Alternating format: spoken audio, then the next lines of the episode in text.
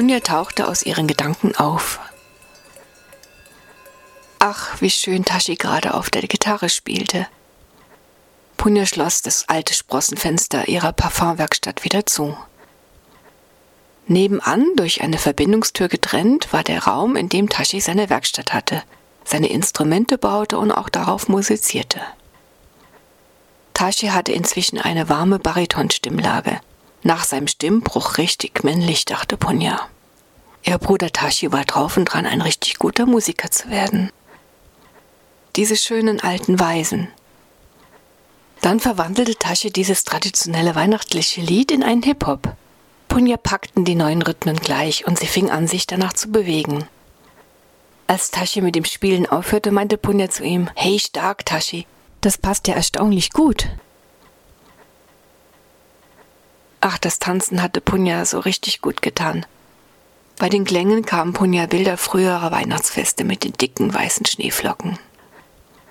Das ist die neue, unterbrach Tashi Punjas Erinnerungen und wiegte die Gitarre in seinen Händen. Wow, die fühlt sich aber gut an.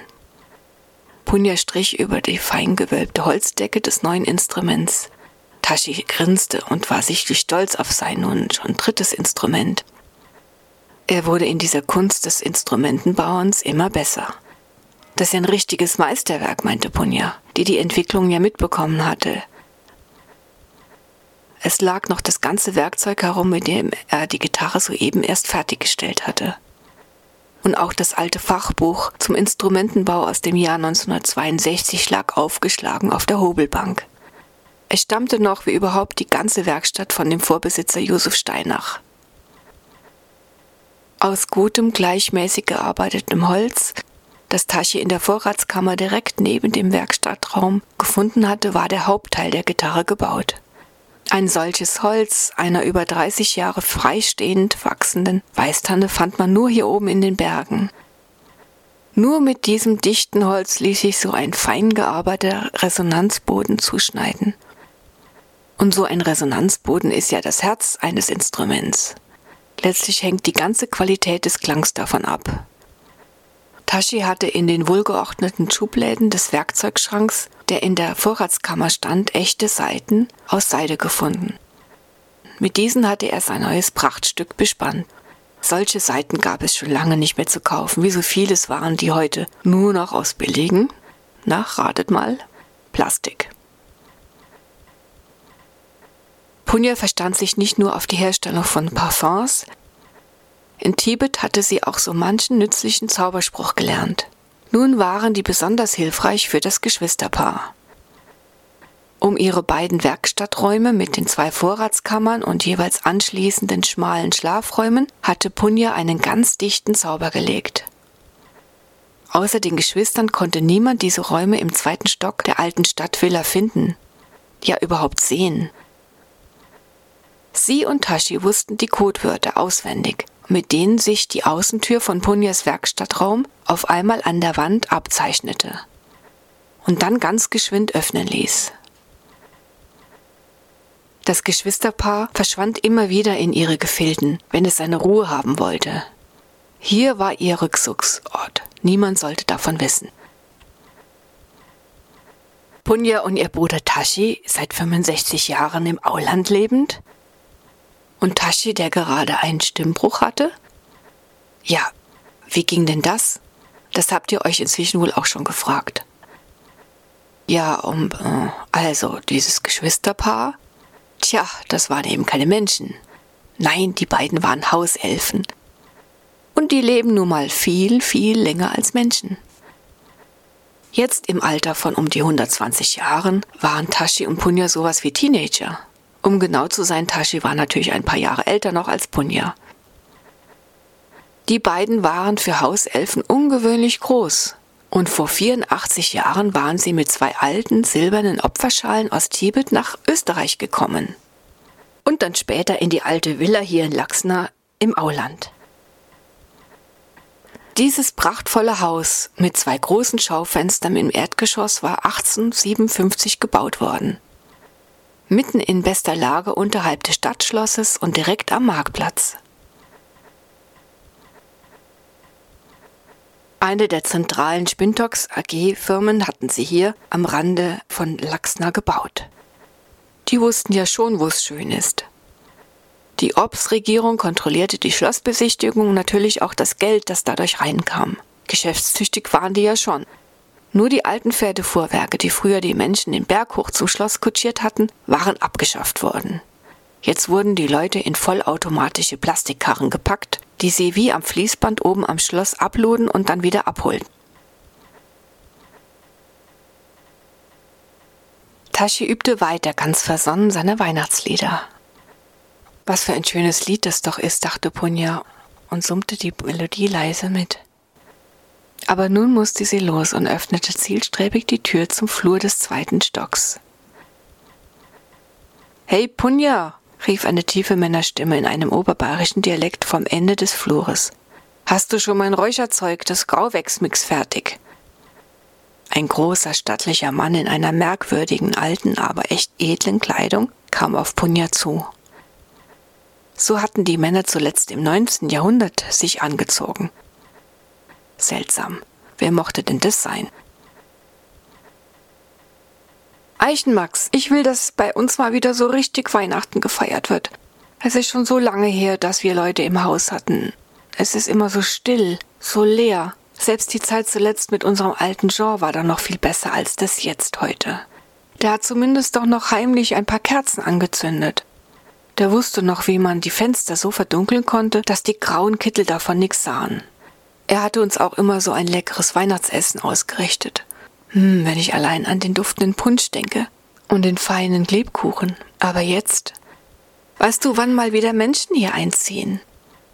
Am liebsten hätte ich eine ganze Familie mit herumtollenden Kindern. Und du? Ja, ja, Punja, beruhigte Eichenmax, die nun aufgeregt tretende Punja. Das stimmt schon. Es ist mir auch viel zu dunkel und zu still in unserem Haus. Es ist ja so, dass ich als oberster Hausgeist ohne die Menschen hier noch mehr zu tun habe. Ich muss so aufpassen, dass diese furchtbaren Gesellen, diese dunkelgrauen hier nicht überhand nehmen. Hinten im alten Geräteschuppen, da haben die sich schon wieder ziemlich breit gemacht.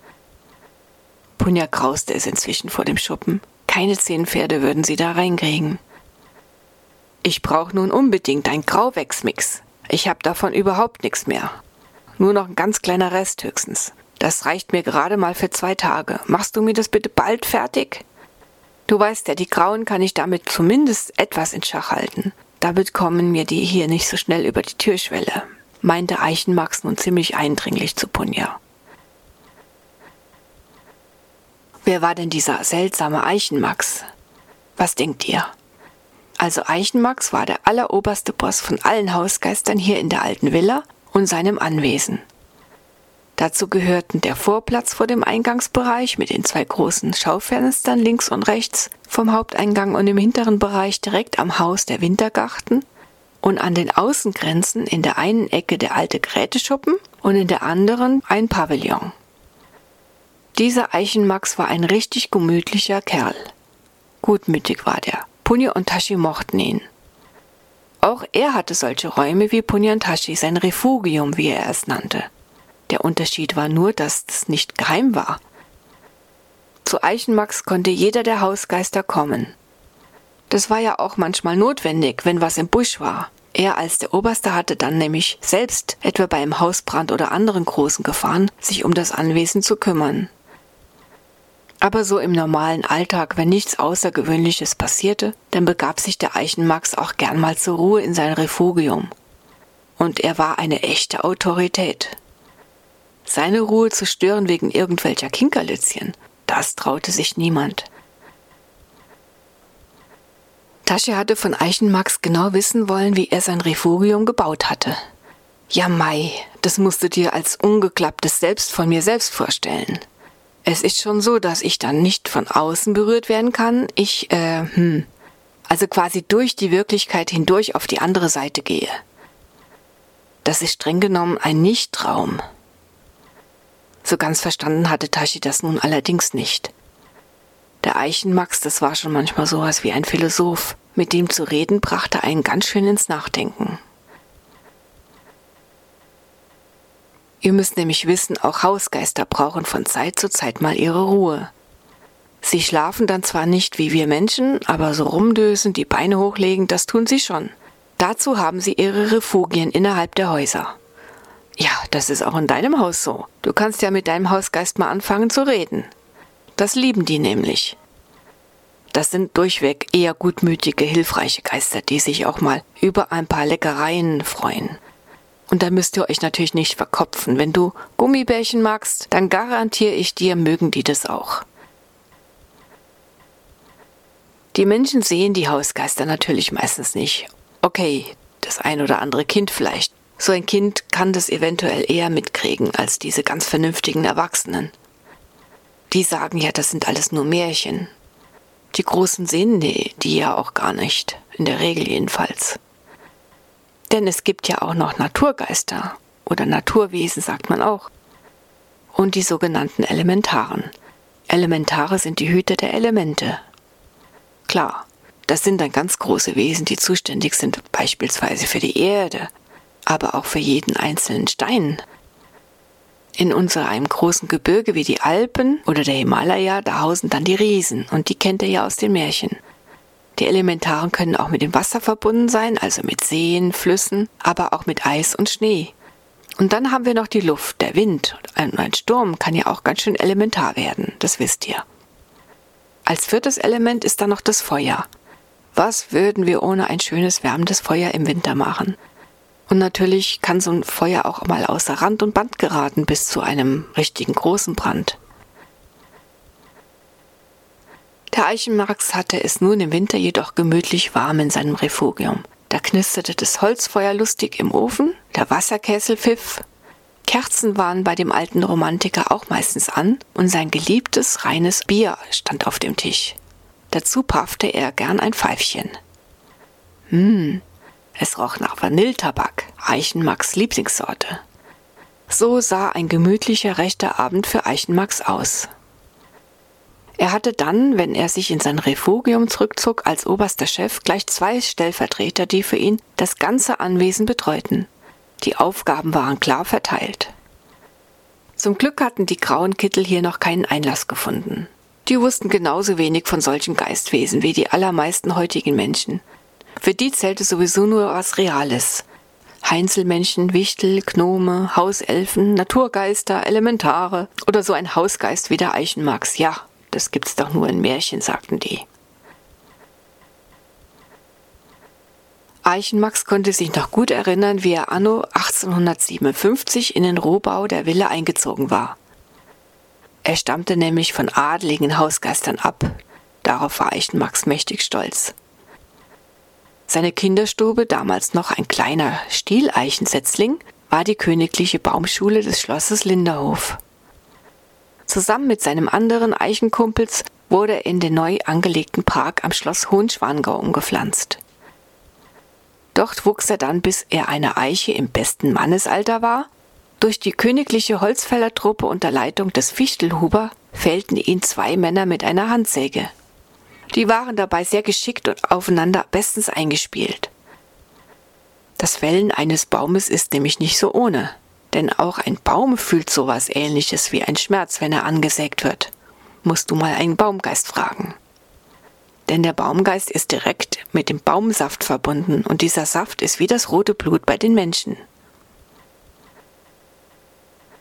Früher wussten die Forstleute noch um solche Dinge. Der königliche Förster und der Chef der Holzfäller waren bei der Baumbeschau, also wenn entschieden werden sollte, welcher Baum gefällt werden soll, den Wald abgelaufen. Die ausgesuchten Bäume erhielten dann ein Zeichen aufgemalt. Die Gelegenheit nutzten die Forstleute und haben kurz mit den Bäumen geredet. Natürlich nicht laut, sondern in Gedanken. Jedenfalls haben sie die Baumgeister gewarnt, dass sie sich besser in den nächsten Tagen eine neue Bleibe suchen sollten. Das war enorm hilfreich für die Baumgeister, denn so konnten sie sich in aller Ruhe eine neue Behausung suchen und spürten dann auch überhaupt keinen Schmerz beim Absägen. Denn die hatten ja schon, bildlich gesehen, vorher die Koffer gepackt und waren gar nicht mehr da. So war das und wäre auch heute noch so. Aber zum einen wissen sie es heute nicht mehr und zum anderen, hm, wollen sie es wohl auch nicht mehr wissen. Wenn die von Geistern reden, dann eher vom Schnaps, dem Flaschengeist oder vom Zeitgeist. Und der stand ja gerade ganz gegen Märchen, Wichtel, Baumgeister und Co.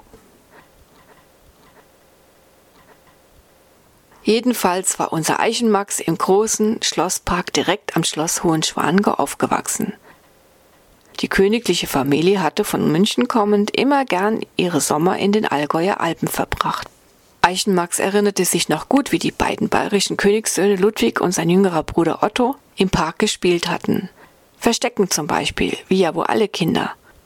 Ab und zu waren noch andere adlige Gastkinder dabei, und dann ging es richtig rund in dem sonst so ehrwürdigen Schlosspark. Und wie kam nun der Eichenmax ins Auland? Diese kräftige, gut gewachsene Eiche, wo der Eichenmax drin lebte, wurde an den Bauherrn Johann Steinach Quellgasse 7 verkauft. Das Holz des Eichenmax, so hatte der Bauleiter Gustav Seitz damals bestimmt, der sollte als einer der geradesten Stämme nun als tragender Balken im Dachstuhl eingebaut werden. Da von allen tragenden und damit den wichtigsten Dachbalken nun Eichenmax der lebendigste unter den Holzgeistern in dem neuen Gebäude war, so wurde er von seinen Kollegen zum Obersten des ganzen Anwesens bestimmt. Durch diese neue Verantwortung war er immer mehr in der Lage, seinen Baumstamm zu verlassen und ein von diesem Holz unabhängiges Leben zu führen. Das bedeutet, dass er seinen Balken verlassen kann, allerdings auch wiederum nicht so ganz, da er nämlich ohne ihn nicht existieren könnte.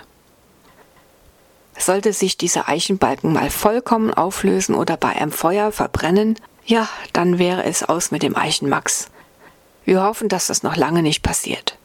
Wenn doch irgendwann einmal sein letztes Stündlein schlägt, dann wird sich unser Eichenmax in die Erde zurückziehen. Denn von dort kam er auf die Welt, in sein Stieleichensetzling, das war ja noch ganz klein, und dort wird er auch wieder hingehen. Denn ihr müsst wissen, unsere Erde ist sowas wie der Himmel der Hausgeister. Das mit dem Bauen eines Hauses ist nicht so einfach, wie sich die Menschen das vorstellen. Eichenmax musste als leitender Hausgeist darauf achten, dass die neuen Balken den Zusammenhalt erst einmal zu lernen hatten. Die gingen quasi auch in eine Schule. Hier war der Balken so rumzuhalten, da hinten wieder anders. Das war durchaus eine Wissenschaft für sich. Die Balken im Dachstuhl waren mit Flöcken aus dem eigenen Holz verbunden worden welches quer zur Wuchsrichtung geschnitten war. Die Bindung mit einer solcher Art von Flöcken hält wesentlich besser als mit Flöcken aus einem anderen Holz. Hm, der Eichenmax hätte stundenlang erzählen können, wie früher meist recht ordentlich gebaut wurde. Heute freilich war das ganz anders.